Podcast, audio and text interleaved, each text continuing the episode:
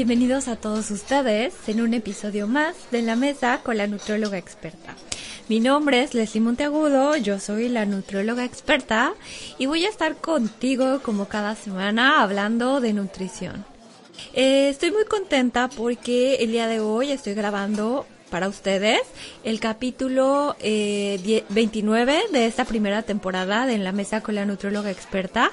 Y pues bueno, como ya les había comentado anteriormente, vamos a cerrar este primer capítulo, este primer esta primera temporada más bien, eh, hasta el capítulo 30 y bueno, espérenos porque eh, vamos a regresar con nuevos temas, con eh, más, más información fresca y sobre todo con muchos podcasts sugeridos por nuestros radioescuchas.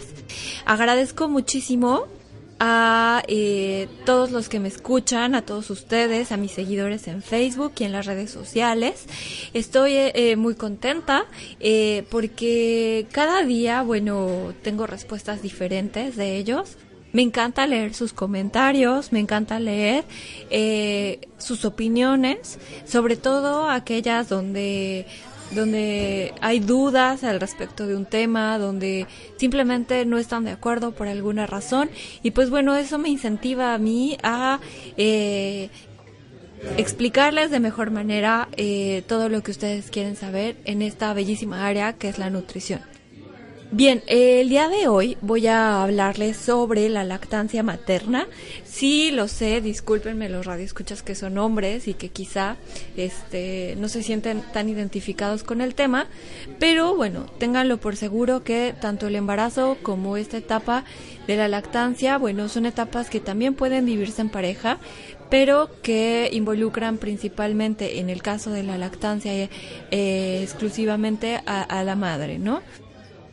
Porque, bueno, eh, de hecho hay muchos, muchos este, mitos y realidades respecto al tema que me gustaría abordar en este, en este podcast. Y pues bueno, principalmente decidí hablar de lactancia porque hace unas semanitas, un par de semanas, nació mi pacientito, más, el más pequeñito que he tenido durante toda mi carrera como nutrióloga. Eh, y pues bueno, eh, sí, yo acompañé a su mamá durante este proceso maravilloso que es el embarazo. Y bueno, ahorita que eh, ya ha nacido y que espero pronto conocer el nombre, pero la mamá le mando un gran saludo, se llama Juanita y bueno está en la, en, las, en la República Mexicana, en México y que me está escuchando le mando un fuerte abrazo y un cariñoso eh, beso para ella y para su familia. Bueno, el, el día de hoy, eh, como ya les había dicho, pues bueno, vamos a hablar sobre la lactancia. ¿Qué es la lactancia? La lactancia es un proceso eh, donde la madre alimenta al neonato, al bebé, a, través del seno materno. Y pues bueno, se dice que este proceso tiene una, un fuerte impacto en el lazo emocional entre la madre y el bebé. Es decir, que los conecta eh, muchísimo y que además eh, hace que esa relación madre-bebé sea aún más fuerte. Eso es lo que dicen algunos psicólogos. Además que, eh, bueno, es súper importante porque la lactancia es la, la primer forma en la que el bebé comienza a alimentarse eh, evidentemente fuera del lecho materno, fuera del útero. Y, pues bueno, eh, sí, la lactancia depende también la calidad de esta, la calidad del producto de la leche, eh, depende también de la nutrición de la madre. Entonces, eh, me gustaría mencionar algunos aspectos importantes. Por ejemplo, el calcio que la leche materna contiene viene directamente de eh, la, su, su, fuente es los huesos de, la mamá. Entonces, quiere decir que, eh, bueno, sí, hay una reabsorción de calcio de los huesos de la madre y este calcio, eh, bueno, eh, forma eh, eh, la, la, fuente principal en la leche materna. Y pues bueno, evidentemente, eh, esto se recupera después de que termina la lactancia en un, en un periodo muy corto, incluso si hubiera otro embarazo posteriormente. pues bueno, se, puede eh, recuperar ese calcio que se reabsorbió para la leche, para la formación de la leche, y pues eh, no está asociado directamente a el riesgo de fractura. ¿Qué quiere decir esto? Que es tan eficaz esa mm, reestructuración, o sea, que eh, el riesgo de, fractura en las madres no, no es impactante como en otros casos, como es el caso de la menopausia, por ejemplo. Entonces, eh, pues bien, eh, mm, incluso eh, si la madre tiene una buena fuente de calcio en sus huesos, si formó una buena masa ósea desde su vida pasada, desde su adolescencia, en su etapa adulta, no va a tener ningún problema y va a poder suministrar el calcio que la leche necesita.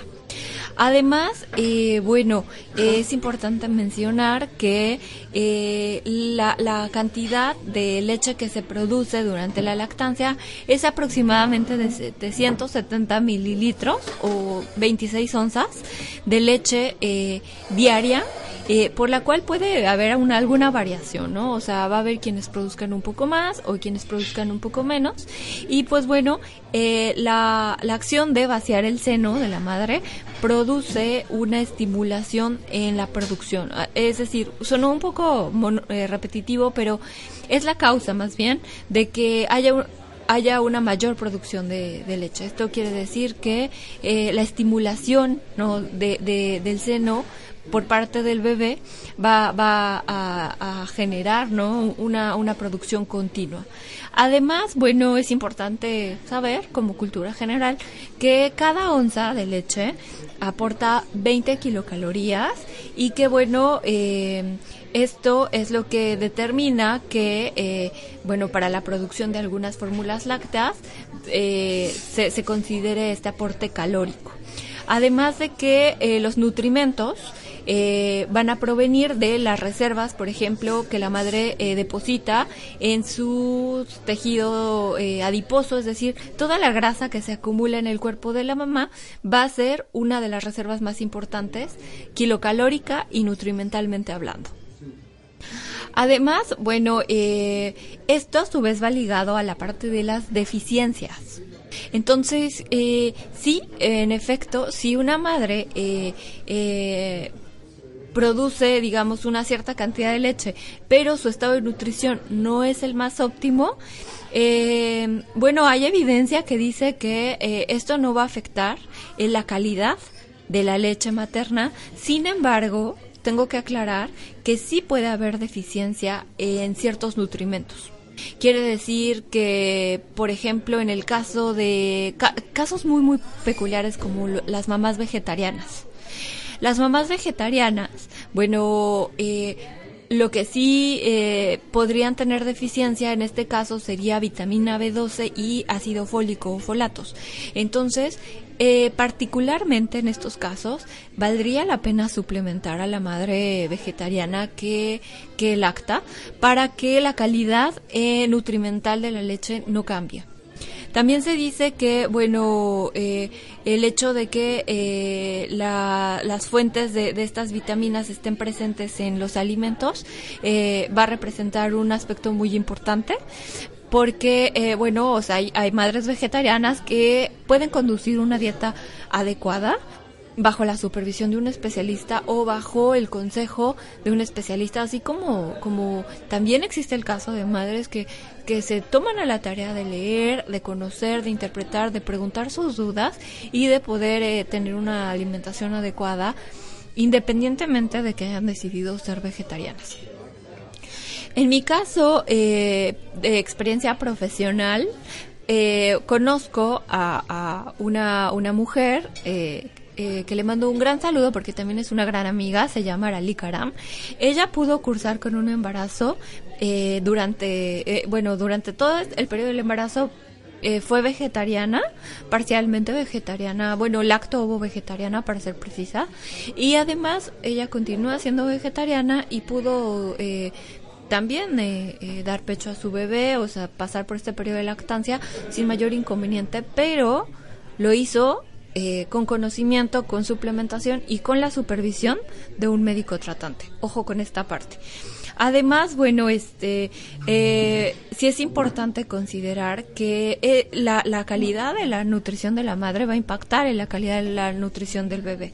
Entonces, hay que tomar nota. Además, bueno, por otra parte, el amamantamiento, la lactancia, eh, se asocia con varias ventajas a, la madre como tal. Es decir, eh, y a la familia, porque eh, alimentar a través de la lactancia va a reducir los gastos de la familia porque va a ser mucho más accesible, barata, porque bueno, la madre es quien la produce. Además, bueno, va a estar a la temperatura correcta, con los nutrimentos adecuados y bueno, eh, esto pues a su vez eh, puede, puede facilitar también eh, algunos otros aspectos. Por ejemplo, va a ayudar a que el útero de la madre regrese con rapidez al estado que tenía antes. Y esto eh, se va a deber gracias a una hormona llamada oxitocina que, eh, bueno, esta es secretada a través de la glándula hipófisis y que esta se encuentra en el cerebro. Entonces, bueno, eh, la oxitocina se va a producir gracias al estímulo de el, bebé eh, cuando está estimulando el, seno materno. Entonces, bueno, es muy importante porque de esta manera van a contraerse los músculos del útero y el útero va a regresar a su estado que tenía antes del embarazo. Además, bueno, en ciertas ocasiones se dice que puede eh, espaciar los nacimientos, es decir, que puede ser como un método anticonceptivo, pero aquí tengo que aclarar algo. Hay, hay varios hijos de la lactancia que conozco. Entonces, no hay que confiarse. Eh, es muy importante que se use otro método eh, que pueda ser este eh, de barrera o algún otro método eh, anticonceptivo que pueda asegurar el 100% del no embarazo. Porque si se confían con la parte de la lactancia únicamente, pues bueno, no, no es 100% seguro. Y bueno, además, otra ventaja es que puede brindar una protección contra el cáncer de seno posteriormente. Entonces sí, la lactancia hay evidencia donde dice que eh, va a reducir el riesgo de cáncer mamario en una etapa eh, posterior, sobre todo en aquellas mujeres que todavía no han llegado a la menopausia. Y pues bueno, eh, se, se, se, sugiere que, eh, que la lactancia, bueno, eh, sea por un tiempo adecuado también. Eh, hay, hay varios criterios, pero bueno, de acuerdo a las normas oficiales, se establece un lapso de hasta seis meses y bueno, hay quienes lo prolongan hasta un año de vida. Eso ya depende de, eh, de la decisión de, de cada madre. Eh, y pues bueno, evidentemente, bueno, la calidad va a ir variando, ¿no? Por ejemplo, el la primera secreción que se produce durante la lactancia, en el primer contacto al seno materno, de, eh, en este caso va a ser el, el calostro. Entonces, esta sustancia amarill amarillosa eh, va a ser una sustancia súper nutritiva que eh, es sumamente importante eh, como, digamos, como debut al proceso de lactancia. Y pues bueno, la, la composición nutrimental de la leche materna va a ir variando. Eh, importantísimo para las mujeres eh, primerizas que eh, van a comenzar a, iniciar en este proceso de lactancia. Eh, hay que bueno, informarse sobre las posiciones de amamantamiento. Hay diferentes posiciones. Hay que tener también bastante higiene y cuidado para evitar el agrietamiento de las zonas de, del pecho, de la aureola, porque en estos casos puede haber agrietamiento, sangrado, dolor y esto puede impedir que la madre eh, pueda lactar o que pueda generar alguna infección o, alguna complicación. Eh, importante también conocer que existen contraindicaciones a la lactancia materna eh, y estas contraindicaciones son, son muy muy específicas. Por ejemplo, madres que utilizan drogas ilegales o eh, en algunos casos ciertos fármacos psicotrópicos. Aquí hay que consultarlo con su médico tratante. Además, bueno, algunas enfermedades eh, como sobre todo virales, bueno, en el caso del VIH, en Estados Unidos está contraindicado, bueno, hasta donde tengo conocimiento. Además, eh, también existen otro tipo de virus que pueden estar implicados como una contraindicación de la lactancia, eh, como es el caso del el virus linfotrópico humano de células de tipo 1. En estos casos no se debe lactar y pues bueno, eh, también la exposición a sustancias químicas tóxicas. Ajá.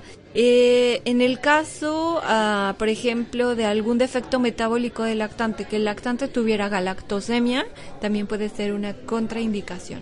Entonces, bueno, es importante informarse, es importante eh, ser responsables, ¿no? Porque aquí, bueno, en el caso de que hubiera cierta exposición a un fármaco, a alguna sustancia química tóxica, bueno, considerar no dar pecho, ¿de acuerdo? Y bueno, por eso existe también en el mercado, la industria alimentaria ha sido muy bondadosa en el sentido de diseñar una gran cantidad de fórmulas lácteas para diversas necesidades del lactante. Por eso hay fórmulas lácteas, eh, digamos que, que son, por ejemplo, bueno, para, para bebés que son alérgicos a la proteína de la leche o para el caso, por ejemplo, de la intolerancia, ¿no? A, a, ciertos componentes de la leche. Eh, hay otros que, bueno, contienen eh, ciertos nutrimentos, este, eh, importantes eh, como los omegas. Y pues bueno hay una gran variedad eh, de, de, marcas que pueden ofrecer una ayuda alternativa para alguna algún problema en cuanto a la lactancia se refiere.